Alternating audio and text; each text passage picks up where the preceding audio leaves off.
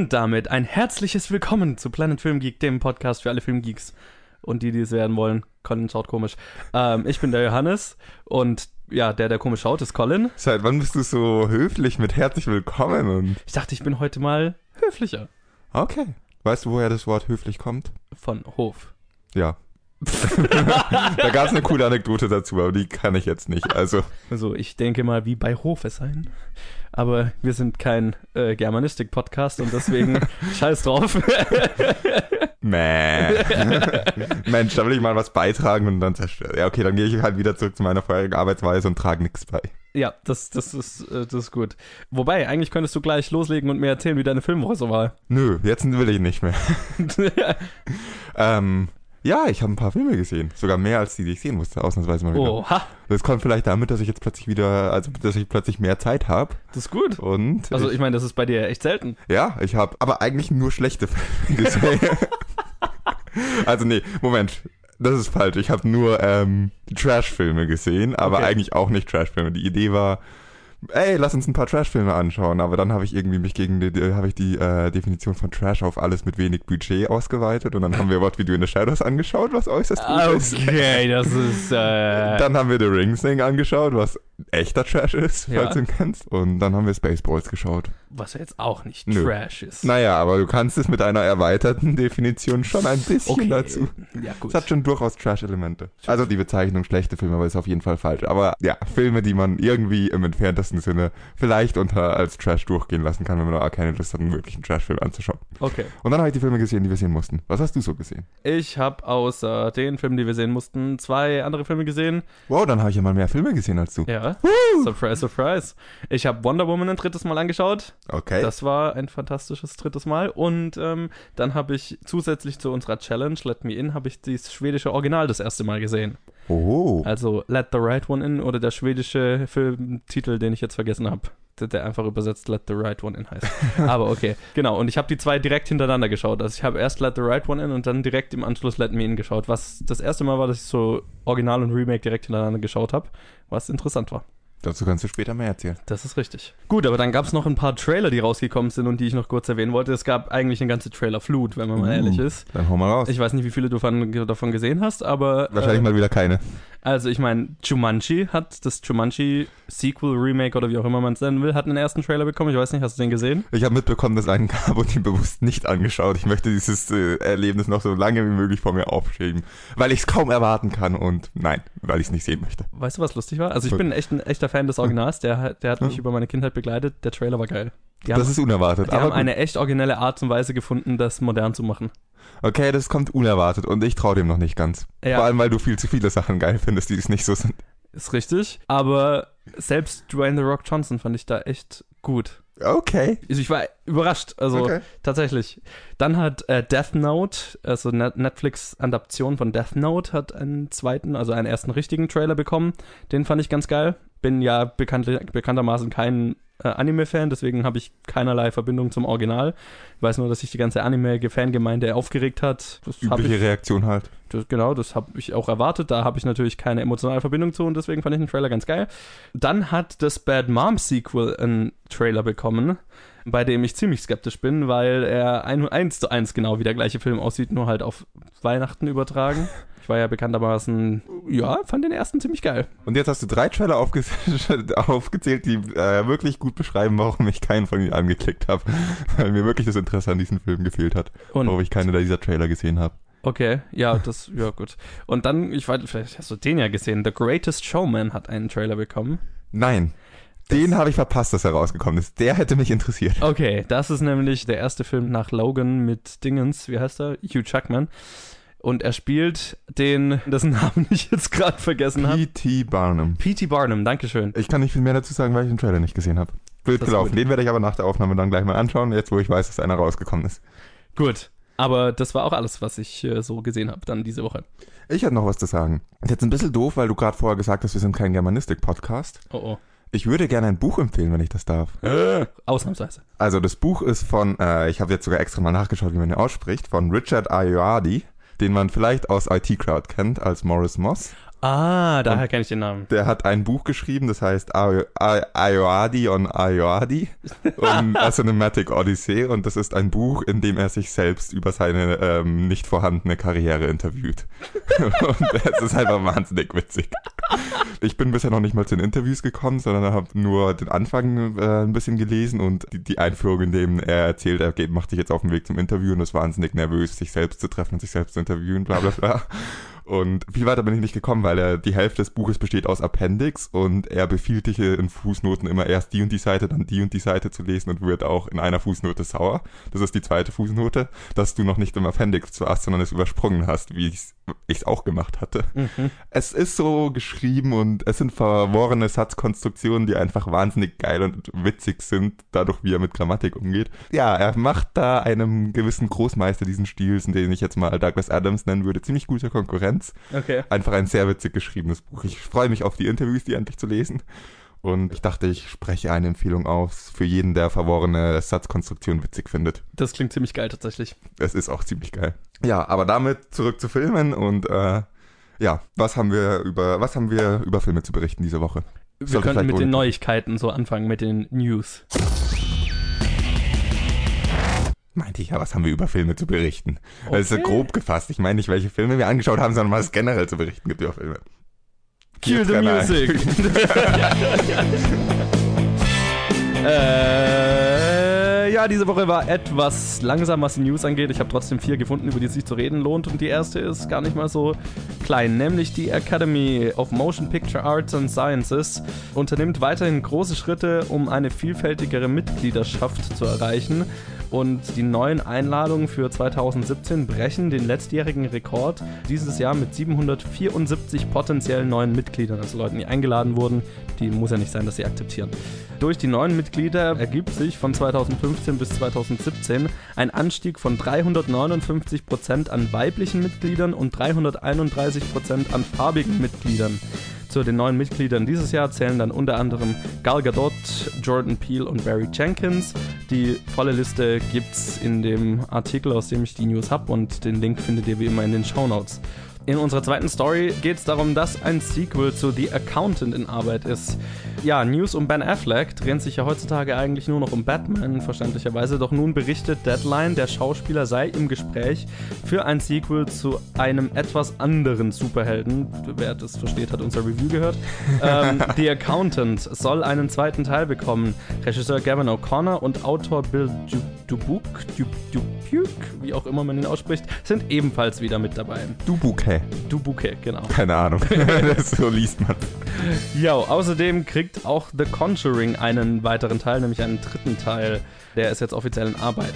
Laut Deadline wurde einer der Autoren des zweiten Teils, David Leslie Johnson, mit dem Drehbuch beauftragt. Überraschend ist jedoch, dass James Wan, der Regisseur der ersten beiden Filme, zwar als Produzent an Bord sein wird, jedoch angeblich nicht die Regie übernehmen wird. Das kann sich natürlich ändern, aber das ist in der momentane Stand. Und in unserer letzten News, Top Gun Maverick bekommt ein 2019er Release-Datum. Wir hatten in letzter Zeit immer wieder Sequels zu Filmen, die eigentlich viel zu spät kamen und Top Gun 2 bzw. Top Gun Maverick, wie er offiziell heißt, könnte ein weiterer dieser Reihe werden. Äh, der Film mit Tom Cruise und Val Kilmer, soweit ich gehört habe, hat nun ein offizielles Release-Datum bekommen. Paramount will den Film am 12. Juli 2019, zumindest in den USA, in die Kinos bringen. Jordan Peele macht einen Film und plötzlich steht ihm ganz Hollywood offen, habe ich das Gefühl. Ich meine, der hat schon eine lange Karriere. Ja gut, aber dann haut er halt sowas raus. Ja, nach dem Film ist es auch verständlich. Finde ich krass, finde ich aber cool, freut mich für ihn. Ja, muss man nicht viel sagen zu der News, ist cool. ja, super. Also ich meine, äh, hatten wir ja ungefähr vor einem Jahr schon mal die News. Also als das letzte Mal der Fall war, gute Sache. Ja, jetzt warten wir beide nur noch auf unsere Einladungen. Richtig. Sobald dann Podcast ein eigener Podcast, Podcast-Host eine eigene Kategorie ist, dann. Wir könnten ja auch mal wieder Filme machen. Ja, wir könnten auch mal wieder einen Film machen. Habe ich vor. Also ich Ja, arbeite kommt an man mit dem einigen. Podcast nicht mehr so dazu. naja, das ist nur eine Ausrede. Davor hatte man Arbeit, davor hatte man irgendwas anderes, man hatte immer Ausreden. Genau. Es ist, Also man wird schon dazu kommen. Man wird dazu kommen, ja. Ähm, Accountant braucht kein Sequel, meiner Meinung nach. Weiß nicht, wie es dir damit geht. Nein, ich meine, bra- klar, ich meine, welcher Film braucht ein Sequel? Aber ich bin durchaus bereit, einen weiteren davon zu sehen, weil ich meine, der Charakter war cool. Ja, aber es war so eine abgeschlossene Sache. Ich finde es jetzt wirklich, ich bin da erstmal skeptisch, wenn sowas Abgeschlossenes irgendwie jetzt ein Sequel hinterher geschoben kriegt, weil es erfolgreich war. Ich glaube nicht, dass das von vornherein Ich geplant meine, war. das ist immer der Grund, warum Ja. es ein Sequel gibt. Ja, Außer gut. man plant ein Cinematic Universe, aber ansonsten. Ja, aber es gibt Stories, die sind offener und da kann man eher ein Sequel äh, dranhängen als weiß. Ich finde die einfach sehr kompakt und geschlossen, die Story, und finde das irgendwie Klar. problematisch. Aber ich lasse mich überraschen, was da rauskommt. Ich bin nicht von vornherein total Ja, ich meine, der, der kann, also es, es ist auf jeden Fall nicht abwegig, dass dieser Charakter einen neuen Fall hat oder eine neue, eine neue Story verwickelt wird, sage ich jetzt mal. Ja, aber es fühlt sich sehr gezwungen. Naja, egal. Conjuring 3 ist meh, mir scheißegal. Aber das Du hast die ersten zwei nicht gesehen, ne? Nee, das dachtest du dir vielleicht schon. Ja, die, die musst du irgendwann mal sehen, weil das ist eine Meisterklasse des Horrorgenres. Also die würdest sogar du gut finden. Na dann, sogar das ich. garantiere ich dir. Den zwei, bei den ersten auf jeden Fall. Gut. Ein bisschen schade, dass es ohne James Wan ist tatsächlicherweise. Da bin ich mir nicht so sicher, was ich davon halten soll. Kommt natürlich ganz drauf an, wen sie an Bord holen. Gibt ja viele, viele fähige Horrorregisseure, so ist es jetzt nicht. Aber James Wans Stil ist, was die ersten zwei Filme so gut gemacht hat. Und James Wans Art, Horrorfilme zu machen, ist einfach was, was heutzutage nicht mehr so viel gemacht wird. Die Conjuring-Filme sind die einzigen Filme in den letzten Jahren, die Jumpscares richtig eingesetzt haben.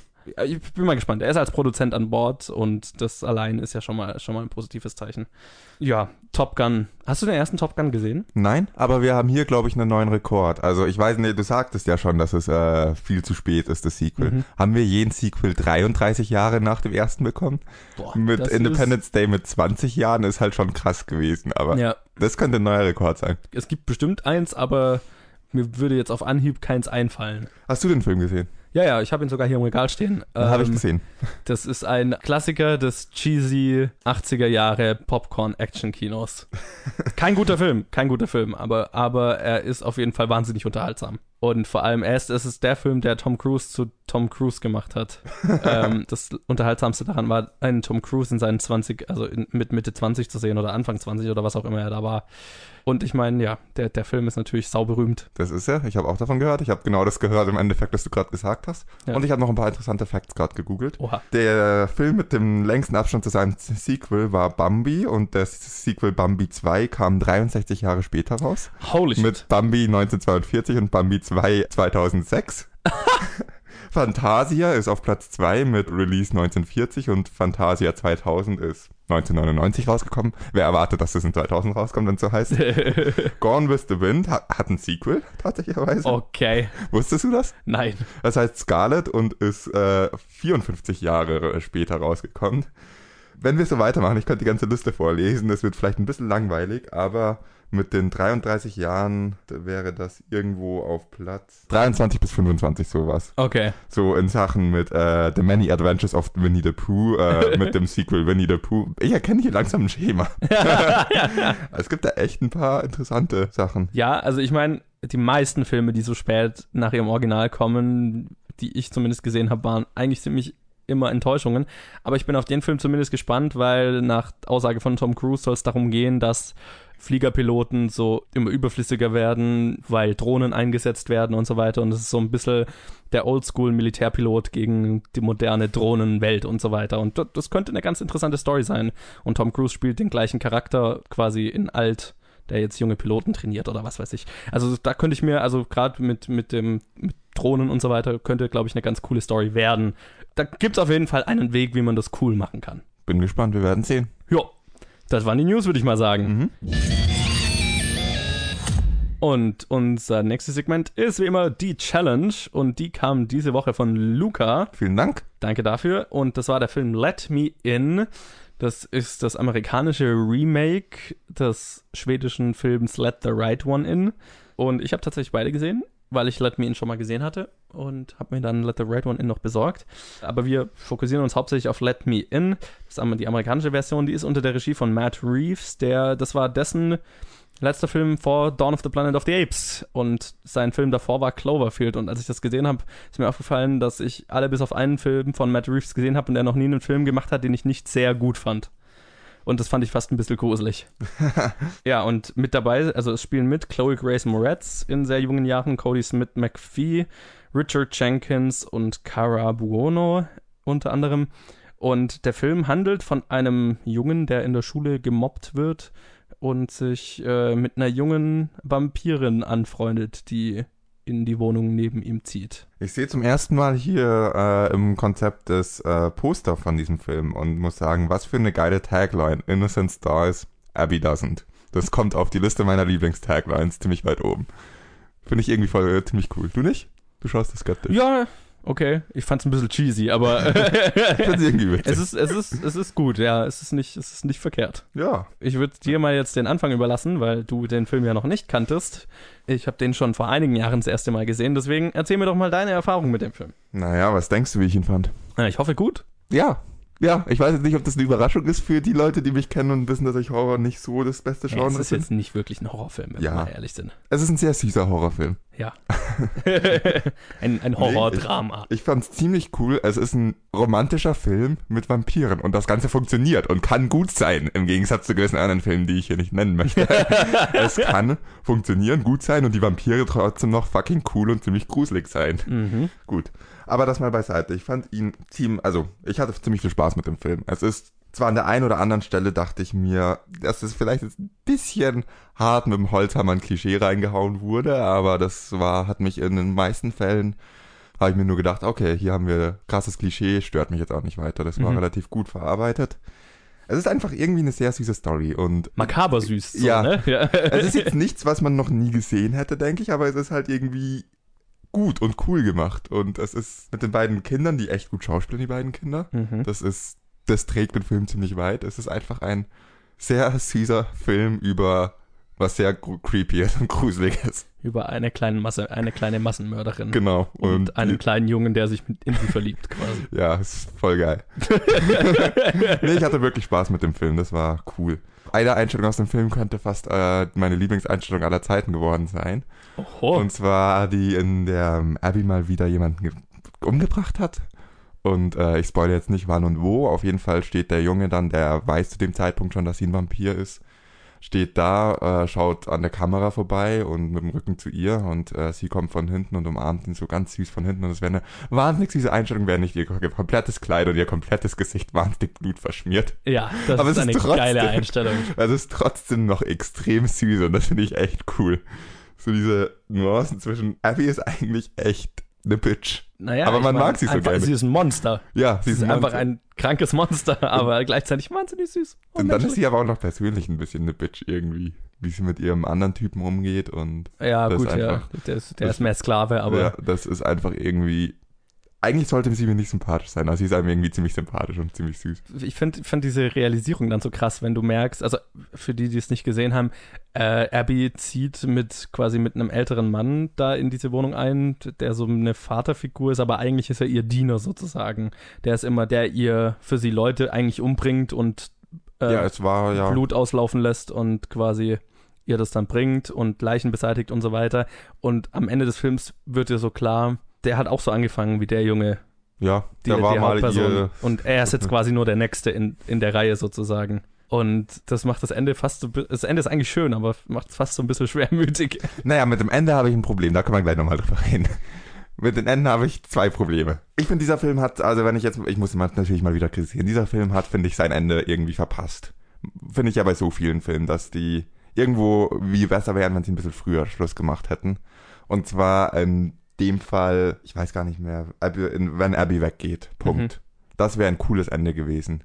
Und was danach kam, fand ich die, kommt eine Szene in einem Schwimmbad, die fand ich irgendwie, Das Cool. beste Ende aller Zeiten. Nein, die fand ich cool, diese Szene. Die war richtig gut, bis, Spoiler Alert, Abby Ex Machina auftaucht und alles rettet. Und woher wusste sie, dass er da ist? Und das ergibt gar keinen Sinn. Na, sie ist nicht weggegangen wirklich. Sie hat ihn gestalkt. Ja, es ist trotzdem irgendwie so gezwungen Ex Machina, wo ich mir dachte, oh, Mann, ihr hattet so einen guten Film. Warum müsst ihr ihn jetzt kaputt machen? Gut, das ist jetzt nicht so, das war extrem Nee, gesagt. Sie machen schon, ihn also- nicht kaputt machen, aber dieses Ende ist dieses Films nicht würdig. Und dann, wie kann ein Junge, ein zwölfjähriger Junge eine Riesenholzkiste mit einem, einem anderen Menschen darin alleine durch die Gegend tragen? Das habe ich mir auch gefragt. Aber das Ja. hat das schwedische Original auch gemacht. Ja, Mann. Das zweite ist nur ein minimaler, äh, da, da kann man auch sagen, hey, du bist ein Arschloch, warum fällt dir das überhaupt auf? Genieß doch den Film. Das Ja. akzeptiert dann auch, wenn das du sagst. Aber das andere mit dem Abi Ex Machina fand ich unnötig. Das ist meine Lieblingsszene im ganzen Film. Mai. Das ist so gut. Aber das Lustige fand ich, ich fand die Schwimmbadszene im schwedischen Original geiler. Das muss ich gerade mal sagen. Also ich habe jetzt das schwedische Original und, und das amerikanische direkt hintereinander geschaut und ich finde, das ist einer der seltenen Fälle, in denen das, das Remake definitiv mit dem Original mithalten kann, meiner Meinung nach. Und ich das amerikanische Original sogar bevorzugen würde. Das amerikanische Remake, oder? Äh, das amerikanische Remake, sorry, ja, genau, äh, Original Remake, whatever. Das schwedische Original ist ein, auch ebenfalls ein sauguter Film. Es war es viel mehr, es viel reduzierter. Und das sagt was aus, weil das amerikanische, der amerikanische Film ist auch sehr reduziert und sehr schlecht und so weiter. Der schwedische Film ist noch eine Portion schlichter, ähm, aber nicht weniger schön. Es ist ziemlich genau der gleiche Film, außer dass zum Beispiel der Cop, der im amerikanischen Film ist, nicht im schwedischen ist, sondern dass der Cop ist im amerikanischen so eine, so eine Mischung aus zwei Charakteren quasi aus dem schwedischen. Und ich fand eben die, diese Schwimmbadszene fand ich im Schwedischen geiler, weil die noch, und ja, es ist möglich, noch spurbrutaler war. Einfach weil sie von den Einstellungen her geiler umgesetzt war, fand ich. Ja, kann ich. Aber- ich glaube, ich weiß, worauf du hinaus willst, weil es war schon Naja, sehr. also es ist, es ist, es ist im, im Schwedischen ist es genau eine Einstellung, die ich im Schwedischen geiler finde, nämlich es ist ja gleich, der Junge wird unter Wasser gehalten und dann plötzlich hörst du halt, dass draußen irgendwas passiert und so weiter. Und das Amerikanische schneidet, also du kommst, kommt so ein bisschen Blut runter und dann schneidet das Amerikanische hoch und du siehst, wie der Kopf runterfällt, ne, ins Wasser. Im Schwedischen bleibt es in einer Einstellung, wie du den Jungen von vorne siehst, wie er unter Wasser ist und so ein bisschen was hört. Und dann siehst du, dass hinten im Wasser irgendwas passiert und dann fällt hinten im Wasser ein Kopf runter und dann hörst du außenrum wieder Geräusche und dann fällt, sinkt vor ihm ein Arm runter und so weiter. Also es ist, es passiert mehr und es dauert länger und so weiter und du kostest es ein bisschen mehr aus. Diese sehr kranke, aber sehr zufriedenstellende Szene. ja. Aber es Vielleicht wäre sie das da sind- zufriedenstellend. Ich fand sie ja nicht zufriedenstellend. Ja, also ich Also- finde sie zufriedenstellend. Ähm, ja, aber, aber das sind so Kleinigkeiten. Aber alles in allem, ich fand das, ich fand die Matt Reeves Version hat mir noch so ein bisschen mehr zugesagt, aber es ist, es ist minimal. Das Remake hat jetzt nicht krass viel geändert. Aber es hat eben das gemacht, was ich, was ich immer sage, was Remakes machen müssen. Es hat das Original genommen und dann sein eigenes draus gemacht und eben Dinge verbessert. Es sind so Kleinigkeiten, die mir im Amerikanischen mehr gefallen haben. Ja, aber lass jetzt mal wieder äh, beim Amerikanischen bleiben, weil das sonst, glaube ich, ein bisschen zu sehr ausschweift zum Schwedischen und die absolut. Challenge ja eigentlich die amerikanische war. Was ich an diesem Film noch aussetzen muss, ist, äh, anscheinend gibt's in diesem Universum, in diesem Film spielt kein Verantwortungsbewusstsein seitens von Eltern oder so. also irgendwie die Mutter taucht öfters im Film auf, aber dann ist sie irgendwie, Ja, lässt die ist Alkoholikerin und ja, aber es ist halt irgendwie so random. Der Junge ist immer irgendwo und macht irgendwas. Und ich habe mich öfters gefragt, die Mutter wird auch nicht gescheit etabliert. Es wird nicht etabliert, dass sie Probleme hat. Es wird nicht gescheit etabliert. Sie, sie ist für mich ein schwacher Charakter oder ein, einfach ein schwacher Punkt an diesem Film, weil man nicht versteht, warum kümmert sie sich nicht um ihr Kind. Und das hat mich immer wieder gestört. Coole Szene, aber warum ist er eigentlich nicht daheim im Bett? Warum kümmert sich die Mutter nicht um ihn? Coole, coole Story, aber eigentlich jede Mutter hätte gesagt, komm bitte heim oder hätte dann angefangen, das Kind zu suchen oder irgendwas. Aber nichts dergleichen passiert und dazu ist der Charakter zu schwach, um das zu rechtfertigen. Ja, hey, jetzt habe ich zwei Sachen an dem Film kritisiert. Gut, immerhin, ich kann noch kritisieren. Wupp, wupp. yay. Fazit, ich fand diesen Film gut. Obwohl es ein Horrorfilm ist, mehr oder weniger. Ich fand ihn eigentlich ziemlich cool. Danke für die Challenge. Genau, danke Luca. Dann würde ich mal sagen, wir entscheiden uns mal kurz, was wir für nächste Woche schauen, oder? Wie wär's mit dem Film? Krasser Einfall. Krass nicht. Ja, auf jeden Fall schauen wir für nächste Episode wieder eine Challenge von Nadia. Danke Nadia dafür. Und äh, es geht um den Film Silk Stockings oder auf Deutsch Seidenstrümpfe.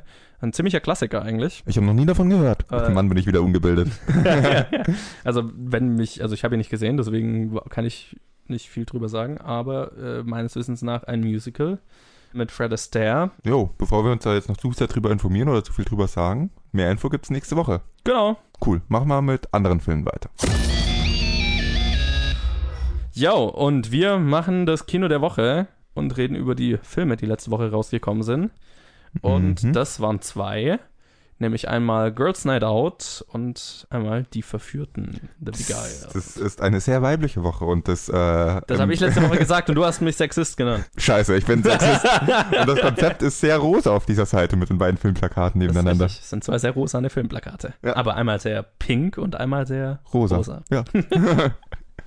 Gut. Colin, ich überlasse mal dir die Wahl. Mit welchem möchtest du anfangen? Naja, eigentlich müssten wir mit äh, Coppola anfangen, oder? Wäre doch die logische Reihenfolge. Dann machen wir das doch Also, dann fangen wir an mit Die Verführten, The Beguiled auf Englisch, unter der Regie von Sofia Coppola, über die wir schon mal geredet haben, als wir The Bling Ring in der Challenge gemacht haben. Und die hat auch noch so Klassiker wie Lost in Translation gemacht. Und es spielen mit Nicole Kidman, Kirsten Dunst, Elle Fanning, Colin Farrell und Una Lawrence unter anderem. Und ja, das handelt von einer Mädchenschule in Virginia während dem amerikanischen Bürgerkrieg. Und in der wird das Leben ziemlich aufgewühlt, als ein verwundeter Soldat vor den Toren auftaucht. Dam, dam, dam. Möchtest du anfangen? Soll ich anfangen? Fang du ruhig an. Ja, wo soll man denn da anfangen? Am Anfang. Am Anfang. Der Film fängt mit Bäumen an. Das tut er. nee, ich, ich habe diesen Film mit meiner Mutter gesehen, weil die äh, ihn sehen wollte, es ihren Filmgeschmack entspricht. Bin ich mit ihr ins Kino gegangen und sie meinte danach, die Bäume in dem Film sahen echt krass aus. Das fand ich witzig. Das sahen sie aber tatsächlich. Das sahen sie auch, tatsächlich, da hat sie auch vollkommen recht, aber es fand ich cool, dass einem sowas auffällt. Ja.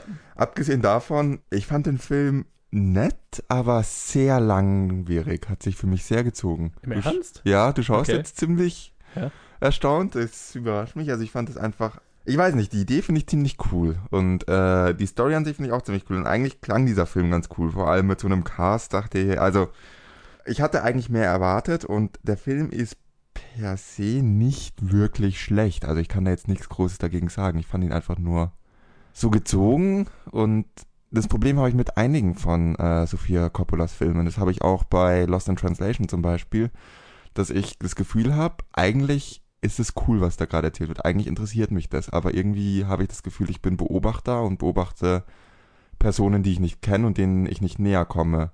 Was mich irgendwie total verwirrt, warum das bei ihren Filmen öfters so ist. Ich habe stell keinen Bezug zu den ganzen Charakteren da. Gut, ich glaube jetzt auch keiner von denen ist so unbedingt die Person, mit der ich mich super identifizieren kann, aber es ist ja nicht so, als würde das nicht in anderen Filmen funktionieren, dass man sich mit Personen identifiziert, mit denen man sonst nichts gemeinsam hat. Ich weiß nicht. Ich dachte immer wieder, cool, coole Sache, aber warum ist es mir so egal? Ist- klingt jetzt härter als es ist, weil der Film eigentlich ganz nett ist, aber Mai. Das war so mein erster Gedanke mit dem, äh, zu dem Film. Mein zweiter Gedanke wäre, Gott muss es Spaß gemacht haben, Elle Fannings Rolle zu spielen. Ja. Einfach so eine Person, ziemlich. so, eine, ähm, so ein pubertierendes Mädchen in den, was weiß ich, Jahren zu spielen. ist cool, glaube ich. Mhm. Das stelle ich mir ziemlich witzig vor. Und sonst, ja, wie, wie ging es dir denn damit? Also, ja, du hast gesagt, der Film fängt mit Bäumen an. Mein allererster Gedanke zu dem Film war, Gott, ich hasse 16 zu 9, aber das hat eigentlich mit dem Film nichts zu tun.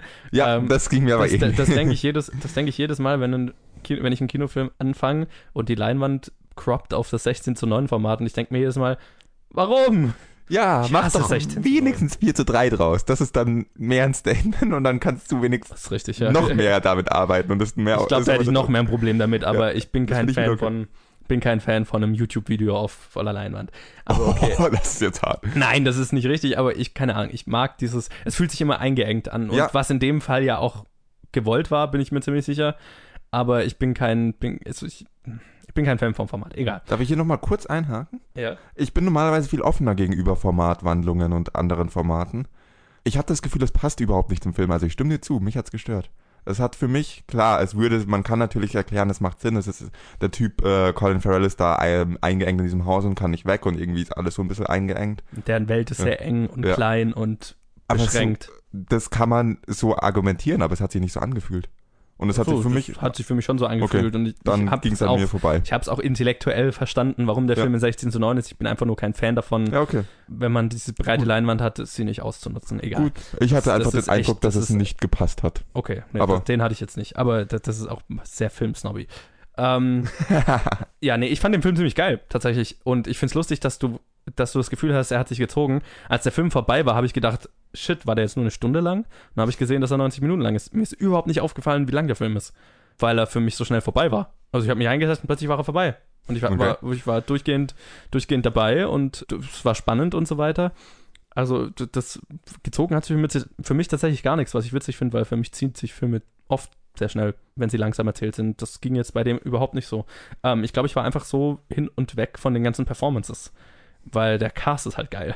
Also durch die Bank. Und es ist halt so, es ist so ein Kammerspiel, ne? Weil der Film Mhm. spielt komplett in einem Haus. Es hast nicht viel wechselnde Locations und die Story an sich ist sehr straightforward. Du hast keine großen Twists and Turns, sondern der Film erzählt dir sogar, was passieren wird und macht es dann auch. was ich lustig fand. Also, also der Film macht sich gar nicht die Mühe, irgendwie dich groß zu überraschen, hatte ich das Gefühl. Ähm, außer eine Sache. Eine Sache hat mich überrascht und die war sehr morbide, aber das fand ich sehr lustig. Und ich war überrascht, wie lustig der Film war. Okay. Also ich fand, er hatte sehr guten Humor. Also es war jetzt nicht, es war keine Komödie und es wurde jetzt nicht die ganze Zeit auf den Lacher abgezielt, aber ich fand, er war einfach, einfach durch die Charaktere sehr lustig. Und du hast halt diese, diese, diese Gruppe aus sehr, sehr, sehr unterschiedlichen Charakteren mit sehr unterschiedlichen Zielen und Bedürfnissen und alle sind hinter Colin Farrell her eigentlich. Und daraus entsteht der gesamte Konflikt in diesem Film, weil alle drei ziemlich kaputt sind auf ihre Art und Weise und ziemlich, naja, von dadurch, dass sie in diesem Haus eingeschlossen sind und eigentlich nichts von der Außenwelt mitkriegen, außer wenn die Soldaten mal vorbeiziehen und ständig hörst du im Hintergrund, wie geballert wird. Also ständig hörst du den Krieg, wie er abgeht und die, tja, versuchen nicht aufzufallen. Das heißt, die haben alle voll an einer Klatsche und Colin Farrell ist eigentlich der normalste von allen, der dann aber durch die Situation, in der er sich befindet, der verrückteste wird, so Stück für Stück. Und dieses ganze Charakterspiel war geil und irgendwie lustig. Ja. Ich verstehe, warum er es gut findet. Ich würde auch behaupten, dass es gut ist. Ich ist nur ein bisschen an mir vorbeigegangen. Genau. Aber ich habe auch oft Probleme mit Kammerspielen. Also ich bin mich nervt es unglaublich schnell, wenn alles nur an einem Ort ist. Ja, mich Und auch bei dem Film ging's, weil das nicht so, was weiß ich, Gottes Gemetzelsmäßig war, dass es wirklich dir ins Gesicht gehauen wurde. Wir sind immer noch in derselben Wohnung und immer noch in derselben Wohnung. Ja. Du hast den Garten, du hast das Zimmer, du hast das Zimmer. Du weißt das alles an einem Ort, aber es ist jetzt unterschiedliche ja, es, es gibt. Abwechslung und du Ja. hast du hast nicht so dieses, dass du dich an einem Raum so schnell Ja, langweilst, langweilst, sondern du hast schon ein ganzes Haus, Ja, in dem du genau. spielen kannst. Ja.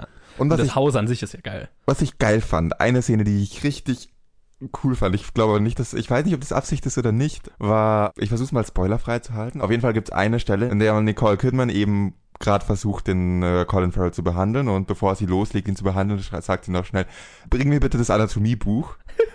Das meine ich mit Humor. Ja, Schnitt, nächste Szene, jemand gräbt im Garten ein Loch.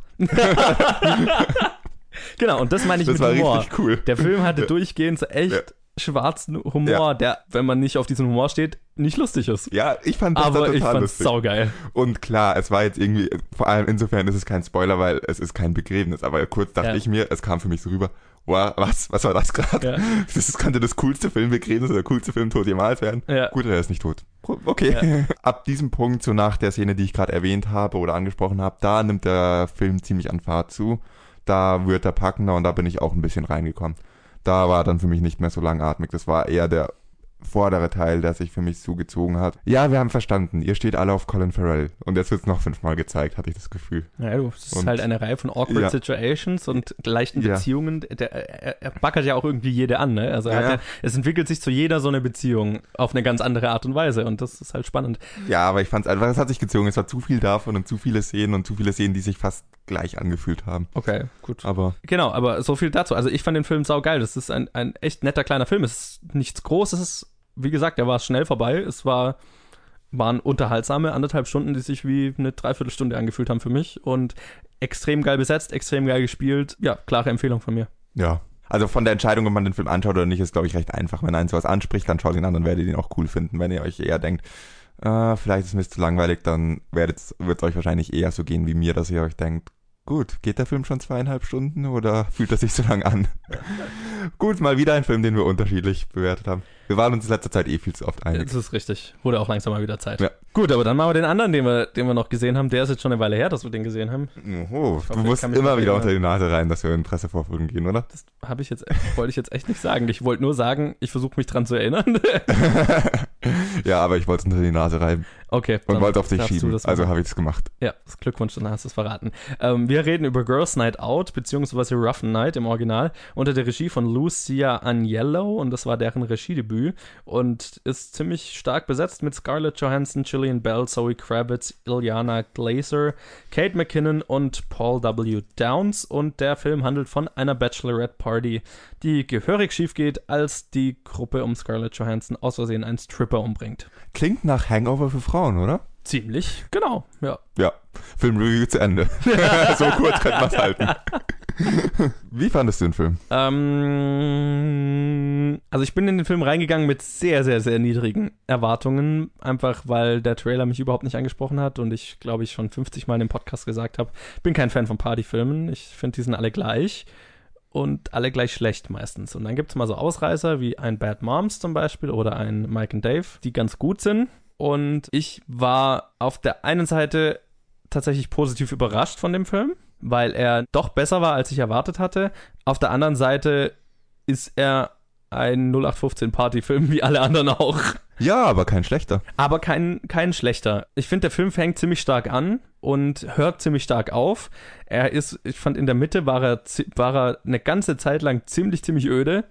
Ja, dann gibt es halt einen Plot-Twist gegen Ende und dann nimmt er wirklich Fahrt auf und dann war er tatsächlich auch zwischenzeitlich mal wirklich spannend, was ich überhaupt nicht erwartet hatte und so ein bisschen actionreich und so. Also war schon viel Cooles dabei. Ich bin mir nicht so sicher, was ich von Scarlett Johansson in der Rolle halten soll ich hatte Scarlett Johansson jetzt nie als lustige oder Comedy-Schauspielerin gesehen und fand auch, dass sie von allen tatsächlich der schwächste Part des Casts war. Jetzt nicht, weil sie krass schlecht war oder so, sondern einfach, weil ich ihr die Comedy nicht so sehr abgekauft habe wie dem Rest.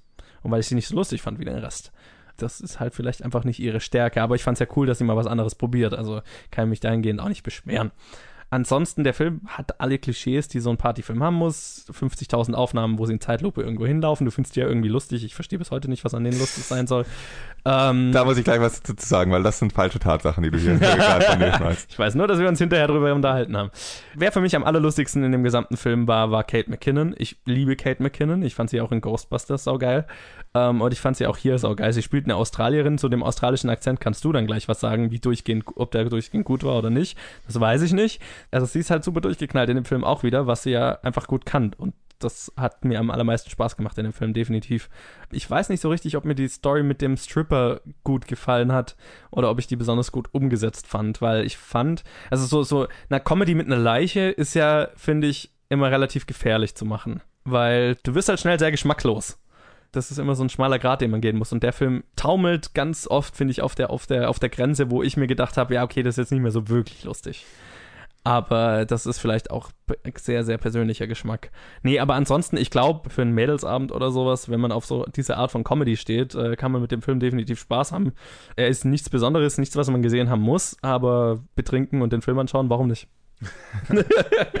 was das Studio gemacht hat, weil es gab von Sony davor äh, Sekt und natürlich wie immer kostenlose Getränke. Also man konnte sich ganz gut antrinken, bevor man den Film gesehen hat. Naja, gut, abgesehen davon, dass du einen sehr kurzen Zeitraum hast, um dich zu betrinken und du eigentlich nicht so wirklich betrunken wärst. Ich glaube, niemand hätte sich gekümmert, wenn du fünf Sektgläser genommen hättest und die einfach in dich reingeleert hättest. Ja, gut. Äh, Hallo Sony, ich würde gern weiter zu euren Pressevorführungen. Gebt mal das ganze Sekttablett her. Kommt gut. ja, ich muss dir im Großen und Ganzen zustimmen. Ich war, hatte, glaube ich, ähnliche bis niedrigere Erwartungen als du und war ähnlich bis gleich positiv überrascht. Wenngleich es halt kein Meisterwerk ist und eigentlich kein guter Film, aber ein okayer Film allemal. Um gleich mal den australischen Akzent äh, abzuhaken.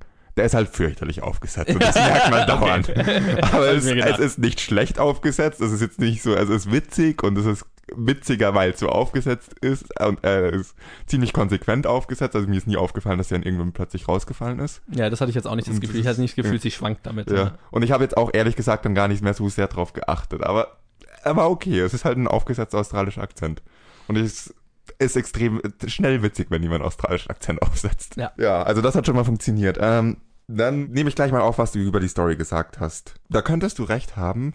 Allerdings ist mir das scheißegal und war mir in dem Film scheißegal. Die Story ist so kaum bis alibi-mäßig vorhanden, dass die in diesem Film echt nicht, dass dieser Film gleich gut oder schlecht ist, egal ob die Story jetzt mit einer Leiche, einem Hund oder fünf Aliens stattfinden würde, habe ich das Gefühl. Sure. Also ich hatte wirklich krass in diesem Film das Gefühl, dass es, dass die Story so geschrieben würde, okay, wir haben eine neue Szene etabliert, was kann man da alles für Witze machen? Diese Witze wurden alle der Reihe nach abgehakt, okay, auf zur nächsten Szene oh ja, stimmt, wir machen hier noch ein bisschen Story, können kurz Story machen und jetzt wieder Zeit für Witze.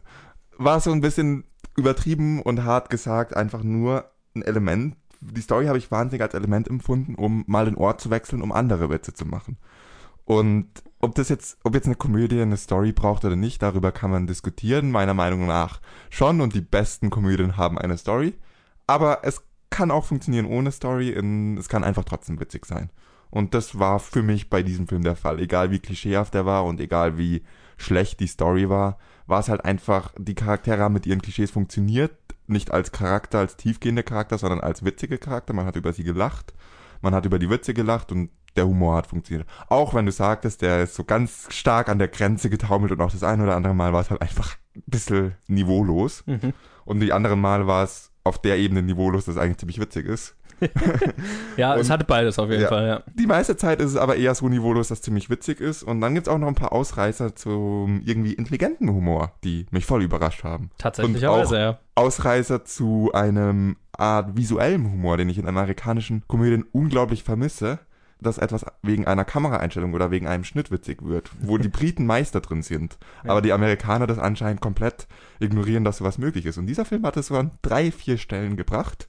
Davon hätte ich mir mehr gewünscht, aber ich war überrascht, es drin zu sehen und das war schon mal positiv. Insofern, das war einfach ein überraschend unterhaltsamer Film und ich habe trotz niedrigster Erwartungen die meiste Zeit gegrinst, auch ziemlich oft gelacht und war durchaus gut unterhalten. Klar, es hilft Alkohol, um noch besser unterhalten zu werden bei diesem Film definitiv. Und man darf jetzt Definitiv. nicht kein Meisterwerk und nicht den witzigsten Film aller Zeiten erwarten, sondern wenn man wissend da reingeht, es ist ein Film, wie es 100 andere gibt und dieser Film macht es ein bisschen besser als die ganzen anderen, aber jetzt auch nicht so wahnsinnig gut.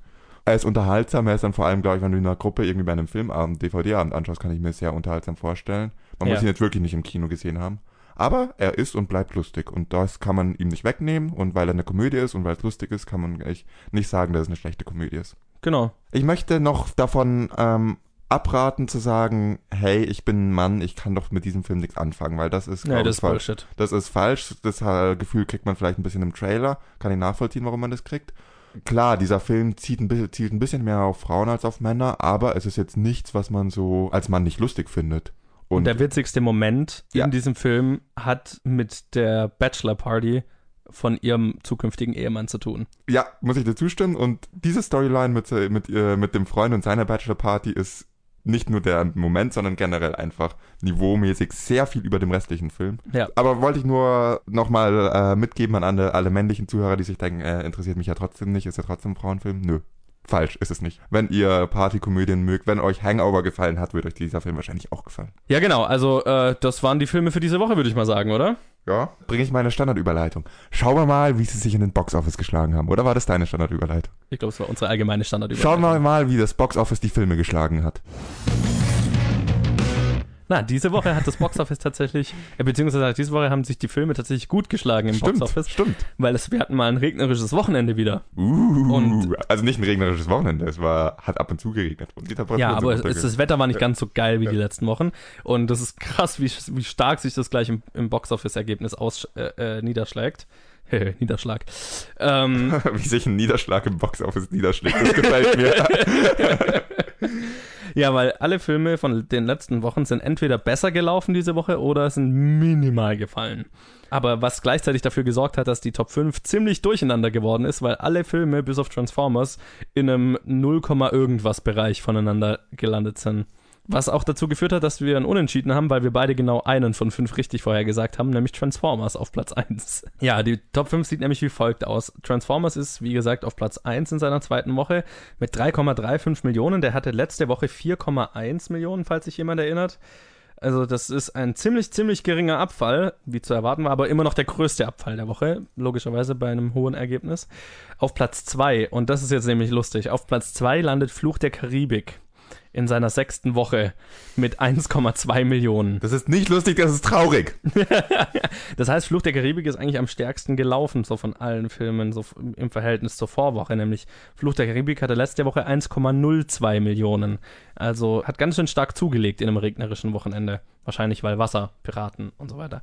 Oh, Johannes. Ja, pass auf, es wird noch besser.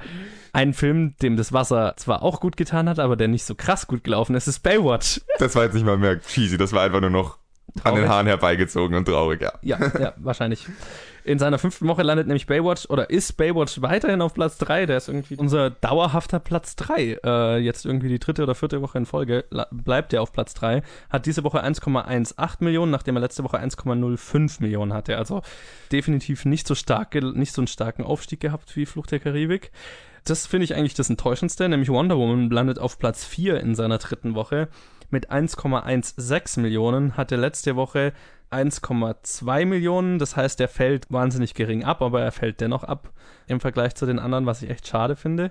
Und ja, unseren einzigen Newcomer haben wir dann auf Platz 5, nämlich Girls Night Out. Der hat 1,05 Millionen. Das heißt, wir haben Platz 2 bis 5 sind alle so nah aneinander, dass es fast schon pervers ist. Das ist eigentlich nur noch ein Würfelspiel. Das ist so fünf Leute gehen ins Kino und der rutscht einen Platz hoch oder runter. Also, übertrieben gesagt. Also ja, aber es, es ist keine Schande bei so einem Ergebnis, dass man nur einen richtig hat, um uns mal irgendwie Nee, rauszureden. das ist richtig, ja.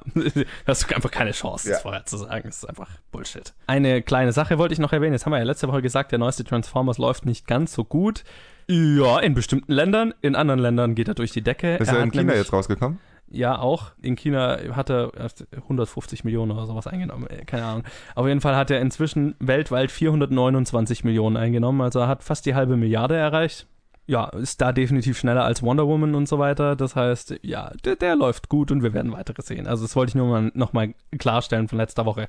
Transformers läuft alles in allem gesehen immer noch ziemlich gut. Und nach den traurigen News schauen wir, was nächste Woche rauskommt, oder? Du meinst heute? Ja, heute, Mann, wir haben das vor fünf Monaten umgestellt. Warum kann ich das immer noch nicht? Mann!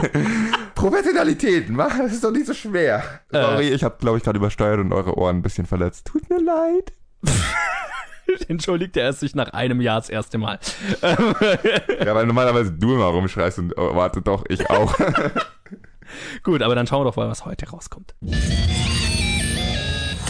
Was kommt denn heute raus? Diese Woche ist definitiv keine Woche für mich. Es kommt nämlich ein großer Film raus und das ist ein Animationsfilm, nämlich Ich einfach unverbesserlich 3, beziehungsweise Despicable Me 3. Unter der Regie von Pierre Coffin, der die ersten zwei Despicable Me und Minions gemacht hat, und Kyle Balder, der an Minions beteiligt war als Regisseur. Und wie immer mit den Stimmen von Steve Carell, Kristen Wiig und neu dabei Trey Parker, was ich ziemlich geil finde, und Miranda Cosgrove zum Beispiel. Trey Parker finde ich von dem her geil, weil das ist ja einer der South Park-Macher und das ist das allererste Mal, dass er Voice-Over für was, was nicht von ihm gemacht ist, macht. Also nicht South Park oder Team America oder sowas. Äh, Faszinierend. ja, da bin ich, das ist wahrscheinlich der einzige Grund, warum ich auf diesen Film gespannt bin. Colin, du, das ist ja mehr so deine Richtung. Sag du so mal was zu dem Film. Es wäre mir echt langsam recht, wenn du nicht bei jedem Animationsfilm davon ausgehen würdest, dass er mir gefällt. Das trifft dann eher auf die pixar Nein, das, aber es ist mehr deine Richtung. Ja, das stimmt wahrscheinlich schon, vor allem, weil ich mich ziemlich auf den ersten gefreut habe, als er rausgekommen ist und den ziemlich witzig fand und echt cool, der mir echt gut gefallen hat. Der zweite dann so, äh, Matt, das war halt ein Animationssequel und hat alle Fehler, die ein Animationssequel immer hat. Und irgendwie finde ich die Filme nicht so schlecht. Minions lasse ich jetzt mal bewusst beiseite, weil ich das dann auf die andere Seite der Münze schiebe mit der ganzen Vermarktung und diesen ungeheuren Wahn, dass man von diesen nervigen kleinen gelben Viechern nicht mehr wegkommt. Die im Film in kleiner Dosis witzig sind, haben die Weltherrschaft an sich gerissen, habe ich das Gefühl, und haben jetzt sicher irgendwie einen geheimen Zirkel, der äh, eine geheime Loge innerhalb der Fraumeier, Freimaurer Frau oder Meira. Fraumeier, Freimaurer und beherrschen die Welt und so. Gott, sind die Viecher nervig. Das Und den Minions-Film fand ich wahnsinnig schlecht. Ja, also, der war nicht gut. Ich hoffe, dass der Despicable Me 3 eher so wird wie Despicable Me 1. Das war, fand ich schon recht witzig, aber ich glaube, das wird's nicht. Ich habe noch ein minimales bisschen Hoffnung, weil es immerhin Despicable Me 3 und nicht Minions 2 ist. Es könnte Der also immer ja schlimmer kommen. Ja, danke dafür. Der war erfolgreicher als die allen, alle Ja, ja. anderen Filme. Also, Aber ich glaube nicht, dass es ein guter Film wird. Und ich freue mich insofern nicht so wirklich drauf. ja, ich glaube, also ich meine, was ich von Illumination Entertainment halt habe, muss ich ja, also habe ich ja jetzt schon oft gesagt, das ist halt für mich irgendwie das billige Pixar. Illumination Entertainment sind irgendwie immer so, so Kinderfilme, die sich damit zufrieden geben, halt lustige Geräusche und Charaktere, die irgendwo hinfallen, als Kinderfilm zu machen, während Pixar halt tatsächlich intelligente Filme macht. Ja, da hatte Und- der erste Film aber ein bisschen mehr als nur lustige Geräusche und jemand, der hinfällt. Hatte er auch, aber Naja. hatte auch mehr. Muss man dazu sagen, der erste der, also war der erste war schon, der erste war okay, sag ich mal. Ja, also er war auch nicht auf dem okay. Pixar-Level, aber er war und, okay. und der zweite war ugh, und Minions war fast unerträglich. ja, Das ist nicht meine Welt. Ich finde, man kann Kinder auch intelligenter unterhalten als Charaktere, die lustige Geräusche von sich geben oder auf die Schnauze fallen. Keine Ahnung. Aber gut, vielleicht überrascht mich der Film ja. Ich bin mir ziemlich sicher, dass er es nicht tun wird. Ähm, ich wünschte, es käme noch ein anderer Film raus, sodass wir es uns aufteilen könnten. So wie bei Boss Baby, aber das tut's ja leider nicht. Ich glaube, du wirst mir, es sei denn, du sagst, ich, äh, du ersparst mir den Film, wenn ich mir dafür zwei der zusätzlich dann rauskommenden anschaue. Mm, ich könnte mir überlegen. Andererseits habe ich wie lange gefragt, ob ich du mir irgendwie Transformers ersparen kannst. Tja. Gott war der Scheiße. Ja. Nee, du schaust Despicable Me an und wenn es nur Okay. ist, um dich aufzuregen. ja, ist okay. Schön, dass ich mal hier einen längeren Hebel sitze. Tja, ausnahmsweise mal. Äh, ja, aber dann kann ich doch mal kurz noch erwähnen, was sonst noch rauskommt, weil da sind tatsächlich gute Filme dabei, auf die ich mich tatsächlich freue und die ich hoffe, schauen zu können. Nämlich einmal Ihre beste Stunde, auf Englisch Their Finest von Lone Scherfig. Das ist eine Dramedy, würde ich es mal nennen. Ein, und zwar spielt die im Zweiten Weltkrieg und finde ich, ist eine ziemlich geile Story, die irgendwie auf einer wahren Begebenheit basiert, nämlich ähm, im Zweiten Weltkrieg wurden halt in Großbritannien so Propagandafilme produziert, um die Bevölkerung na, bei Laune zu halten und auf den Krieg einzustimmen und die Soldaten aufzupuschen und so weiter. Genau, geht es um eine ehemalige Sekretärin, die dann anfängt, Drehbücher für diese Filme zu schreiben und halt in dieser Männerdomäne zurechtkommen muss. Und das ist ziemlich lustig, weil halt, also damals wurden dann halt Frauen und ältere Männer zum Beispiel dafür eingesetzt, weil halt die die Leute waren, die noch da waren, weil die ganzen jüngeren Männer waren halt im Krieg. Und der Film schaut ziemlich geil aus. Dann kommt noch raus die Erfindung der Wahrheit auf Englisch Miss Sloan von John Madden mit Jessica Chastain. Der schaut auch sehr interessant aus, ähm, weil da geht es um irgendeine Lobbyistin oder sowas oder Politikerin, die sich mit der amerikanischen Waffenlobby anlegt. Basiert, glaube ich, auch auf einer wahren Geschichte. Also auch eine interessante Story. Und dann kommt noch einer raus, auf den ich mich den ich definitiv nicht anschauen werde, nämlich der heißt Casino Undercover oder The House auf Englisch eine Comedy von Andrew J. Cohen mit Will Ferrell und Amy Powler, wenn ich mich recht erinnere, und handelt irgendwie von, von einem Ehepaar, die, als sie die Studentengebühren ihrer Tochter, glaube ich, nicht mehr zahlen können, in ihrem Haus ein Casino, ein Undercover-Casino aufmachen. Aber schaut halt auch wie jede 0815 Will Ferrell-Komödie. Also ist jetzt nicht meins, wenn ich es nicht schauen muss. Gut, aber die anderen zwei würde ich tatsächlich versuchen anzuschauen. Ja, vor allem äh, Miss Sloan. Äh, Erfindung der Wahrheit spricht mich irgendwie an.